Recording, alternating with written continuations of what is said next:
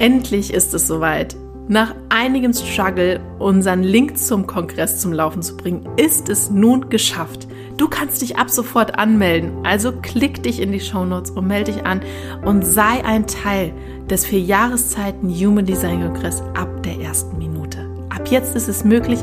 Die Teilnehmerzahl ist im Moment für die ersten Kongresse noch begrenzt, daher sei schnell und melde dich an, damit du ab der ersten Stunde ein Teil davon bist. Und noch eins, ein also herzliches, herzliches Dank von unserer Seite, denn wir können gar nicht glauben, wie viele Menschen wir mit unseren Folgen erreichen mittlerweile. Und wir haben im letzten Monat unglaublich 2984 Downloads gehabt. Also uns fehlen die Worte, dass es so auf Resonanz trifft und sind sehr, sehr dankbar dafür. Also, wenn du, wie du ja auch gerade hörst, also ein Teil von unseren Podcast-Hörern bist, dann vielen, vielen Dank dafür, dass du da bist. Aber jetzt geht's los mit der neuen Folge. Viel Spaß dabei. Es ist das Neue, das unser Leben bereichert. Es ist das Neue, das uns erkennen lässt, was alles möglich ist. Es ist das Neue, an dem wir wachsen. Und es ist das Neue, das unser Leben in eine neue Richtung wendet. Also sei offen dafür, was alles Neues in dein Leben kommen kann. Denn wenn du offen dafür bist, wird dein Leben unglaublich schöne Wendungen nehmen können. Schön, dass du bei unserem Podcast Grow Up and Think Deep dabei bist. Und wir wünschen dir viel Spaß bei der heutigen Folge. Schön, dass du heute mit dabei bist und in die nächste Runde von unserem Podcast mit dem jungen Design gehst. Und Corinna und ich hatten uns vorher natürlich überlegt, was wir als nächstes besprechen wollten. Und so mein innerer Impuls war so, oh, lass uns die Strategien und die Autoritäten machen, weil das wäre für mich jetzt, wenn ich mich ganz neu mit Human Design befasse, beziehungsweise als ich mich mit Human Design ganz frisch befasst habe, war das auch so die ersten Fragen, die aufkamen. Was mache ich damit? Ne, wieso ist das so und so weiter? Und daher dachte ich, das wäre jetzt sinnvoll, das jetzt als erstes zu machen. Und zum Glück haben wir die Corina, die da strukturierter ist durch ihre Ausbildung, auch in Richtung Lehrer und hat dann gesagt, na, ich kann das verstehen, aber das macht nicht ganz so Sinn. Erst machen mal die Zentren Sinn. Und Corinna, warum macht das denn überhaupt Sinn, dass wir zuerst die Zentren jetzt durchgehen? Zuerst einmal muss ich auch sagen, als ich halt meine Ausbildung angefangen habe, fand ich es auch sehr, sehr komisch, dass wir wirklich als allererstes schon, bevor wir die Typen überhaupt gemacht haben, mit den Zentren angefangen haben.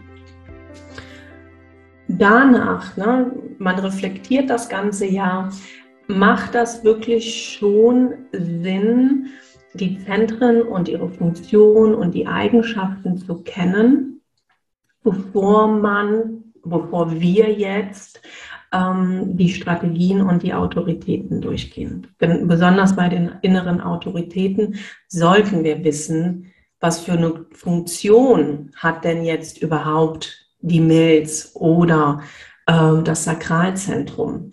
Und daher ist es sinnvoll, halt wirklich zuerst die Zentren durchzunehmen und dann auch gleichzeitig zu schauen, was für Möglichkeiten hat jeder halt aus seinen Nicht-Selbstfallen da wirklich ähm, ja, herauszukommen oder halt ähm, ja, das alle da draußen halt auch ihre definierten Zentren auch korrekt leben. Ne? Also wir haben ja die nicht selbstfallen in den offenen Zentren und ähm, wie leben wir eigentlich unsere Zent definierten Zentren korrekt und dementsprechend können wir dann auch unseren Typen und unsere Strategie auch korrekt leben.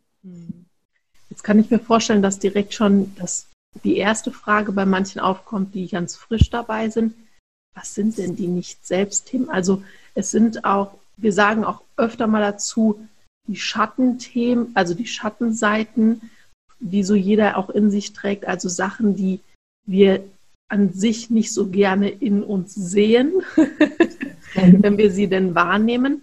Aber was sind denn diese diese Not Self, also diese Nicht-Selbst-Themen? Wie, also wie kann man das sonst noch beschreiben aus Human Design Sicht? Unsere Nicht-Selbst-Themen, die haben wir in unseren offenen Zentren, also im Chart in den weißen Zentren. Und diese Themen, diese Nicht-Selbst-Themen halten uns von unserem Potenzial ab. Also die lenken uns ab. Und gerade wenn wir auch, einen, ne, wir sind ja, leben ja in einer Gesellschaft, da geht alles sehr viel über den Verstand. Und ähm, das Aschna-Zentrum und halt auch der Kopf, das sind keine inneren Autoritäten.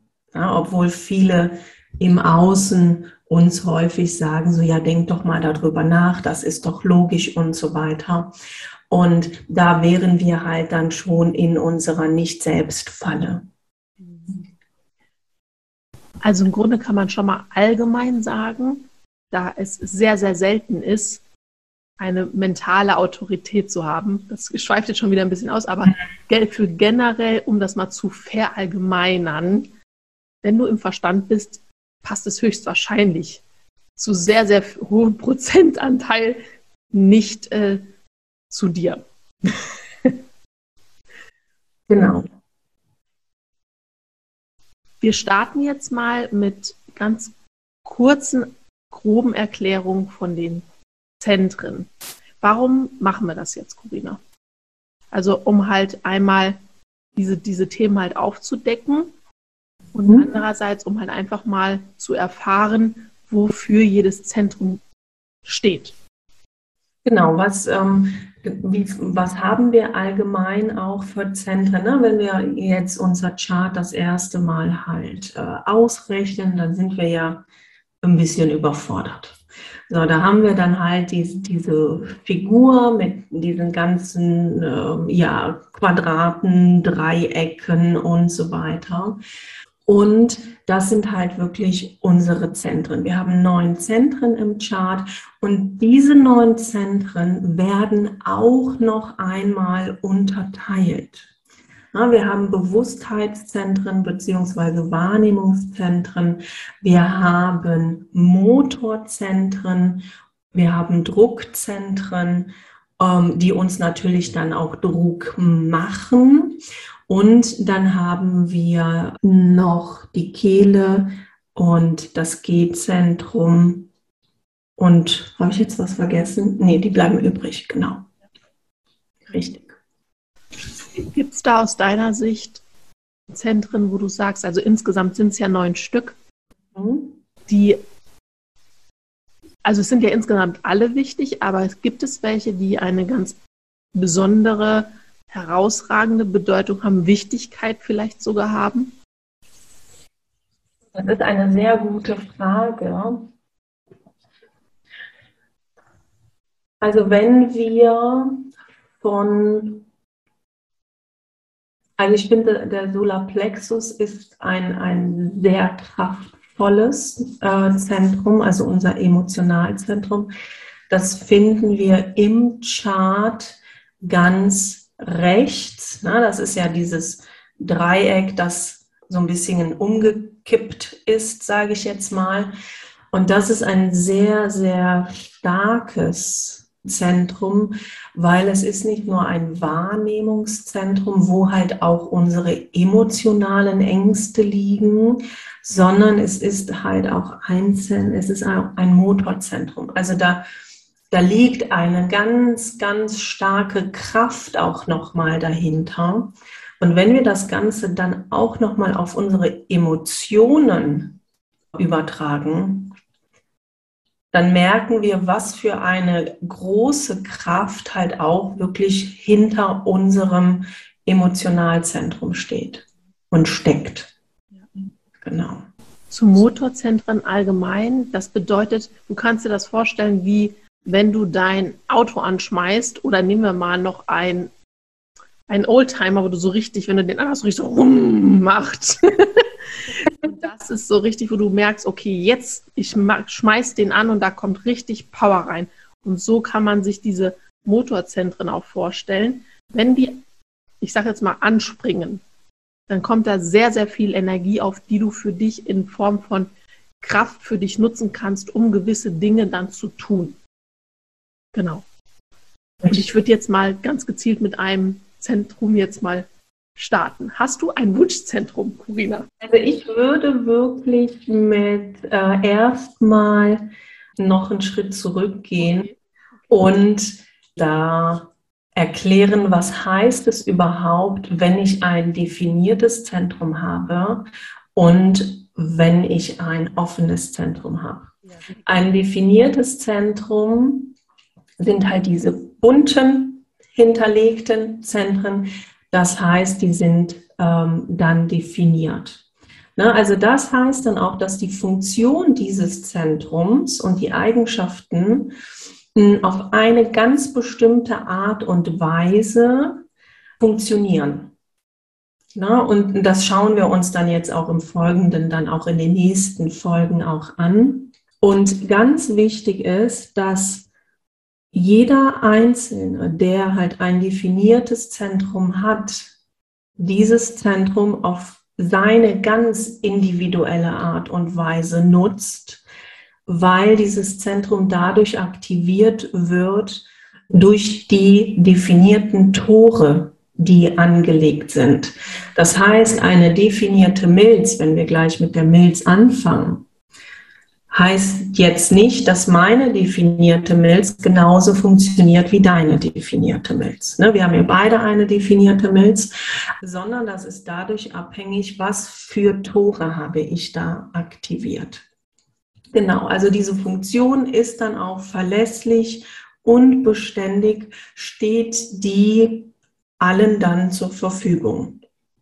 Na, und diese Potenziale, die das Zentrum dann hat, na, das ist über die einzelnen Tore mit den Verbindungen mit den gegenüberliegenden Toren dann halt ähm, auch aktiviert. Genau. Und was bedeutet es dann, äh, wenn es offen ist? Offen bedeutet nicht, dass den Menschen, die ein offenes Zentrum haben, dass denen irgendetwas fehlt. Also ich höre halt häufiger, ähm, ja, aber dann fehlt mir ja was. Ich habe das ja offen und das ist weiß und dann fehlt mir was. Das stimmt so nicht, sondern wir haben da in den offenen Zentren halt kein, keine verlässlichen ja, Eigenschaften äh, und Funktionen da, sondern die werden aktiviert durch unser Umfeld oder halt durch einen Transit. Da gehen wir aber jetzt viel zu sehr in die Tiefe. Also das war damals auch tatsächlich so mein erster Gedanke. Ich bin ja auch recht offen vom Chart her. Also ich habe nur vier definierte Zentren und der Rest ist auch weiß. Und das war auch für mich so damals der Gedanke, oh je, da habe ich ja im Grunde gar keine Möglichkeit, damit was anzufangen. Das war so mein Gedanke damals als erstes. Und das stimmt überhaupt nicht. Ich finde, in diesen offenen Zentren ist so unglaublich viel Potenzial. Sie sind natürlich etwas schwieriger, sage ich mal, zu entdecken. Vielleicht kann man das so ausdrücken. Ja. Und aber also wenn man dann weiß, wie man damit umzugehen hat, ist es sehr, sehr spannend und sehr bereichernd, diese offenen Zentren, weil sie einfach, wie, wie man es schon sagt, einfach offen für alles sind und sehr, sehr viel lernen können. Das ist das Schöne eigentlich an offenen Zentren. Genau. Haben wir jetzt, bevor ich noch mal so schnell bin, haben wir noch einen Punkt, den wir, bevor wir jetzt mit der Milz hast du ja gerade eben gesagt, starten noch. Also das, was, was ich noch mitgeben möchte, ist, dass gerade in den offenen Zentren haben wir halt ähm, nichts Beständiges eigenes, was auch dazu führen kann, dass wir gerade in unseren offenen Zentren sehr, sehr schnell vom Außen konditioniert werden. Na, also da, da ist es ganz häufig, gerade auch in, äh, in unseren Readings, dass wir da auch merken, okay, die Person lebt jetzt so überhaupt nicht, sage ich jetzt mal, ihr Projektor-Dasein, ne? also ihr offenes Sakralzentrum, ne? weil dann diese Person immer nur macht und tut und macht und tut. Aber da kommen wir dann halt später dazu. Also wichtig ist einfach auch zu wissen, dass unsere offenen Zentren und gerade wenn unsere Zuhörer hier auch Kinder haben, dass sie da halt auch wirklich aufpassen, welche offenen Zentren hat das Kind ähm, und wo kannst du als Elternteil halt dein Kind da sehr, sehr stark beeinflussen und konditionieren. Und ganz schön ist es auch für die offenen Zentren zu wissen, dass hier halt wirklich das größte Lern-, Entwicklungs- und Weisheitspotenzial liegt. Wenn du jetzt jemanden kennst, der auch ganz am Anfang vom Human Design ist oder sich vielleicht noch gar nicht damit beschäftigt hat, ist das auch ein guter Zeitpunkt, diese Person darauf aufmerksam zu machen, mal der Person das Chart vielleicht zukommen zu lassen oder darauf hinzuweisen und hier an dieser Stelle auch einzusteigen. Und dann hören wir uns bei der nächsten Folge